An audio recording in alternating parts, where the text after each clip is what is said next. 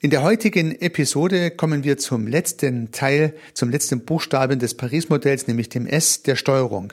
Steuerung oder auch Management. Das heißt, im weitesten Sinne das Organisieren, Managen, Steuern von Ihrem Unternehmen. Und da gibt es ja das geflügelte Wort, dass man nur steuern kann, was auch gemessen werden kann. Und darum möchte ich heute in dieser Episode zunächst mal auf den Teil der Messung eingehen als Basis einer darauf basierenden Steuerung. Herzlich willkommen zu dieser Episode.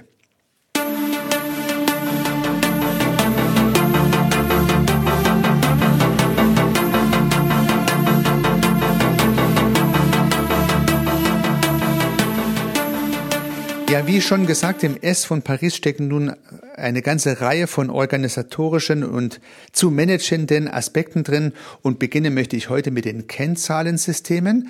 Denn wenn ich in meinen Service und meine Dienstleistung keine relevanten Kennzahlensysteme einbaue, dann habe ich keine Möglichkeit, vernünftig zu managen, zu steuern und ja, zu agieren. Wie sollten nun Kennzahlensysteme aufgebaut werden? Und da ist höchstwahrscheinlich die Konsultation Ihres Bankers oder und Steuerberaters vielleicht notwendig, aber nicht ausreichend. Deswegen möchte ich heute den ein oder anderen Tipp mitgeben, welche Kennzahlensysteme und welche Grundüberlegungen bei Kennzahlensystemen sich bewährt haben und was Sie da für Ihr Business gegebenenfalls mitnehmen können. Ihr Steuerberater, Ihr Banker, der hat natürlich auch Kennzahlensysteme, die sind sowohl fürs Finanzamt als auch für die Finanzierung Ihres Unternehmens gegebenenfalls wichtig, weil entweder der Bankberater oder der Steuerberater und später das Finanzamt auf genau diese Kennzahlen schaut. Ja, hier reden wir über die Gewinn- und Verlustrechnung, über die Bilanz und die in GUV, BWA und Bilanz äh, in irgendeiner Art und Weise verorteten Kennzahlen. Ja, die Umsatz, äh, die, Umsatzerlöse, die Kosten, die Roherträge, der Liquiditätsgrad, die Eigenkapitalquote ähm, und all solche Dinge, die hier eine Rolle spielen. Diese Kennzahlen schauen Sie sich ganz bestimmt als Selbstständiger, als Unternehmerin, als Unternehmer immer wieder mal an, vielleicht einmal im Jahr, vielleicht einmal im Monat, je nachdem in welcher Taktung Sie sich diese Unterlagen vorlegen. Und diese Kennzahlen zeigen Ihnen im Prinzip, was passierte, was im letzten Monat oder im letzten Jahr so alles passiert ist. Wenn das Ganze relativ langfristig abläuft, und das erlebe ich immer wieder mal, dann sammelt man sozusagen seine Daten für ein Jahr, gibt sie dann zum Steuerberater, der macht dann im Prinzip die Bilanz und die BWA draus und die schaut man sich dann danach nochmal an. Ja, da kann zwischen dem Zeitpunkt der Aktion, die für die Zahlen relevant war, und dem Anschauen der Zahlen schon mal ein, anderthalb Jahr liegen. Und das ist natürlich schon verdammt lang, wenn man so möchte. Ich vergleiche es immer gern mit einem, mit einem Schiff. Ja, stellen Sie sich vor, Sie sind der Steuermann auf einem Schiff und stehen am Steuerrad und haben nun die ehrenvolle Aufgabe und auch die Pflicht zu steuern. Ja gut, wie wollen Sie denn jetzt steuern, wenn Sie keine Kennzahlen haben? Die Kennzahl für den Steuermann ist höchstwahrscheinlich der Kurs, dem man seither fuhr und der Kurs, der nun neu gefahren werden muss oder vielleicht die Frage, in welchen Koordinaten liegt das Ziel und bei welchen Koordinaten bin ich. Ja, wenn ich jetzt die Koordinaten nicht habe, wo ich stehe und vielleicht auch nicht die Koordinaten, wo ich hin möchte, das sind also genau die zwei Dimensionen, dann kann ich natürlich ohne diese Koordinaten auch nicht den Kurs ausrechnen. Und demzufolge weiß ich gar nicht, wo ich hinsteuern soll. Wenn ich die Kennzahlen jetzt mit einer Verspätung von zum Beispiel zwölf Monaten bekomme, ja, dann würde ich ja erst steuern können zwölf Monate später. Stellen Sie sich vor, was das für eine lustige Schifffahrt wäre, wenn der Steuermann immer dann steuert, wenn er Daten bekommt von vor zwölf Monaten. Dass das dann zu spät ist, dass er bei der Gelegenheit schon lange vorher auf Felsen und Eisberge aufgefahren sein dürfte, das liegt auf der Hand. Also kein Steuermann wird mit einem Versatz von zwölf Monaten steuern, sondern man hat am besten sofort die aktuelle Position und das aktuelle Ziel und kann dann immer wieder gucken, ob der Kurs stimmt, im wahrsten Sinne des Wortes. Demzufolge kann es ja nur notwendig und sinnvoll sein, wenn man die Kennzahlen gerade den Standpunkt, wo man gerade ist, sehr schnell, am besten tagesaktuell hat. Und die BWA-Zahlen sind halt nicht tagesaktuell, sie sind für mich Vergangenheitskennzahlen. Dann stellen wir uns mal eine Zeitachse vor, dann werden ja zu irgendeinem Zeitpunkt Aufträge angenommen, dann werden Aufträge abgearbeitet, dann werden Rechnungen beschrieben und bezahlt. Im Prinzip erst dann, wenn Rechnungen geschrieben oder optimalerweise bezahlt sind, je nachdem, welche Art der Bilanzierung ich hier verwende, gehen diese Daten ja dann in meine Bilanz oder in meine GUV ein. In die Bilanz gehen sie ein, wenn sie in Rechnung gestellt werden. In die GUV gehen sie sogar erst dann ein, wenn sie bezahlt worden sind. Das heißt, alles das, was davor lag, die ganze Akquisephase, die Phase der Abwicklung, die Phase der Rechnungsstellung, das Warten auf die Bezahlung und so weiter, sind äh, ausgeblendet. Ich gucke erst dann drauf, wenn schon ganz viel gelaufen ist, eigentlich, wenn alles gelaufen ist. Weil ganz am Ende eines Geschäftstransaktionszyklus wird ja durch den Kunde bezahlt, dann ist der Vorgang abgeschlossen und alles, was davor ist, wird überhaupt nicht beleuchtet. Deswegen sind für mich diese Kennzahlen Vergangenheitskennzahlen. Wenn ich damit steuere, bin ich von vornherein schon zu spät dran, selbst dann, wenn ich jeden Tag solche Kennzahlen auf den Schreibtisch bekomme. Ja, vielleicht liefert Ihnen Ihre Buchhaltung täglich aktuelle Kennzahlen, Bilanzkennzahlen oder GUV-Kennzahlen und trotzdem sind es schon Vergangenheitskennzahlen. Zukunftskennzahlen beginnen sehr viel weiter vorne im Prinzip in der Phase der Marktbeobachtung, der Akquise, der Auftragsannahme, der Auftragsbearbeitung, der Rechnungslegung und der Prüfung, ob die Rechnung bezahlt wurde. Auf dieser Kette der sogenannten Zukunftskennzahlen und der Gegenwartskennzahlen, also Zukunft wären die Dinge, die zum Auftrag führen, Gegenwart sind die Dinge, die gerade abgearbeitet werden und Vergangenheit sind die Dinge, die abgerechnet werden können, die liefen ja schon. Auf dieser langen Kette der Zukunfts- und der Gegenwartskennzahlen gibt es nun eine ganze Reihe von Möglichkeiten, Kennzahlen aufzubauen und zu messen. Und üblicherweise sind das nicht die Kennzahlen, die von Ihrem Banker und von Ihrem Steuerberater nachgefragt werden, weil Sie brauchen sie in der Regel nicht für die Finanzierung und auch nicht fürs Finanzamt.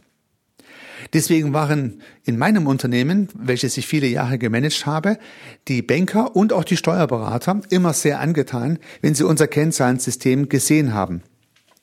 Weil in dem Kennzahlensystem dieses Unternehmens haben wir im Wesentlichen Zukunfts- und Gegenwartskennzahlen reportet und die Bilanz war nicht so das entscheidende Thema. Sowohl dem Banker als auch dem Steuerberater war natürlich klar, dass diese Art der Navigation, ja, bleiben wir wieder beim Schiffbeispiel, die effizientere ist, weil ich damit viel schneller und viel zeitnah nachsteuern kann im wahrsten Sinne des Wortes. Ja, stelle ich bei der Zukunftskennzahl zum Beispiel Auftragseingang fest, dass der Auftragseingang runtergeht, dann kann ich sehr viel früher agieren, als wenn ich das erst dann merke, wenn sozusagen das Geld von meinem Konto so langsam entschwindet. Ja, es liegt auf der Hand. Deswegen haben wir damals beginnend mit einer Excel-Tabelle diese Kennzahlen definiert und damit den Ist-Stand jederzeit gut ablesen können. Das ist also die erste Stufe. Definieren Sie für Ihr Business relevante Kennzahlen und überlegen Sie, wie Sie diesen Ist-Stand irgendwo erfassen und dokumentieren. Tatsächlich reicht am Anfang eine Excel-Tabelle. Wir haben dann natürlich später auch eine vernünftige Software dazu nachgeführt, aber am Anfang war es wirklich nur eine Excel-Tabelle, die genau zu unserem Geschäftsmodell gepasst hat haben wir noch ein paar Diagramme dazu gemacht und so weiter und schon war die Sache geritzt. Und dann brauchten wir eigentlich die GUV und die Bilanz gar nicht mehr angucken, denn wenn die Zukunfts- und die Gegenwartskennzahlen jeweils grün waren und gut waren, dann war auch am Ende die Bilanz und die GUV gut, das liegt ja irgendwo auf der Hand. Am Ende wird ja in der GUV und in der Bilanz auch nur das berechnet, was vorher erbracht wurde oder halt auch nicht. Am Ende kann ich dann mit großer Bilanzarithmetik und Künstlerei auch nicht mehr rausholen, was ich im Tagesgeschäft davor versäumt habe. Das heißt, wir hätten die erste Stufe einer vernünftigen Steuerung, nämlich das Ermitteln der Ist-Kennzahlen, mal mit Zukunfts- und Gegenwartskennzahlen deutlich optimiert, wenn man diesen Schritt gehen würde. Das wäre der erste Schritt. Der zweite Schritt ist, die Zielkennzahlen, die Sollkennzahlen zu definieren. Also sich zu überlegen, wo möchte man denn eigentlich hin? Im Navigationssinne des Steuermanns, wo ist das Ziel, der Hafen, den ich anvisiere? Und da kann man sich entweder ein strategisches Ziel vornehmen und dieses Ziel dann auch in die Kennzahlentabellen übertragen, oder man nimmt beispielsweise Benchmarking-Werte her und vergleicht die aktuellen Zahlen mit den Vergangenheitszahlen und möchte einfach nur, dass es nicht besser Entschuldigung, dass es nicht schlechter wird, als es heute ist oder vielleicht zwei, drei Prozent besser wird, je nachdem, was halt so die strategischen Ideen sind. Gehen wir mal davon aus, man möchte das Geschäft im besten Falle einfach nur stabil halten, dann hieße das im Benchmark zum Vorjahr oder zum Vormonat. Ich möchte einfach schauen, ob meine Kennzahlen steigen oder fallen. Und wenn sie zum Beispiel so und so viel Prozent besser oder schlechter sind als im Vergleichszeitraum, dann kann ich diverse Ampeln schalten und kann Rot, Grün und Gelb entsprechende Reaktionspfade dazu hinterlegen. Also der zweite Schritt ist, nicht nur die Ist-Kennzahlen zu erfassen, sondern auch Schwellwerte für die relevanten Ziele zu definieren und dann zum Beispiel auch gleich mit in der Excel-Tabelle einzutragen. So kann ich nicht nur sehen, wo ich gerade stehe, sondern auch, ob ich in Relation zu meinen Zielen richtig stehe. Und nun gibt es noch den dritten Schritt, die Krönung sozusagen. Das ist das Hinterlegen von Maßnahmen. Also stellt man sich beispielsweise vor, dass ein Schwellwert unter oder überschritten ist, dann kann man gleich strategisch hinterlegen, was dann alles getan werden kann, muss und soll, um ja, das Unternehmen gut zu schützen. Ja, beispielsweise das äh, der Auftragsvorrat geht unter einen diversen Schwellwert zurück, dann besteht die Notwendigkeit, die Angebotsnachbearbeitung, die Neuakquise besonders anzufeuern und hohe Priorität darauf zu setzen. Also ich kann schon bei einer gelben Auftragseingangsampel schauen, dass ich wieder mehr in die Akquise investiere. Das wäre eine gelbe Maßnahme. Na, wenn das dann rot wird und die Produkte gar nicht mehr verkauft werden können, dann muss ich vielleicht gucken, ob ich meine Kosten reduziere, um schon darauf hinzuwirken, dass irgendwann das Geld knapp werden könnte. Und oder ich kann meine Positionierung überdenken und prüfen, ob vielleicht die Produkte, die ich heute anbiete, an die Zielgruppe, die ich heute anspreche, überhaupt noch nachgefragt sind oder ob ich vielleicht Produkte oder und Zielgruppe, sprich die Positionierung, überprüfen sollte und so weiter und so fort. Das heißt nochmal zusammengefasst, um eine vernünftige Steuerung oder ein vernünftiges Management im S von Paris durchführen zu können, braucht es zuerst mal eine Erhebung von Kennzahlen, eine Definition von Zielzahlen und last but not least eine gegebenenfalls vordefinierte Definition von Maßnahmen, die erfolgen, um äh, letztendlich beim Überschreiten von Schwellwerten gezielt agieren zu können. Das wäre mal der erste Schritt der Steuerung, den ich heute besonders herausarbeiten wollte. Ich wünsche Ihnen dann sehr viel Erfolg beim Definieren Ihrer Kennzahlen und bei deren möglichst täglich aktueller Messung. Unternehmen Sie was, Ihr Heiko Rössel.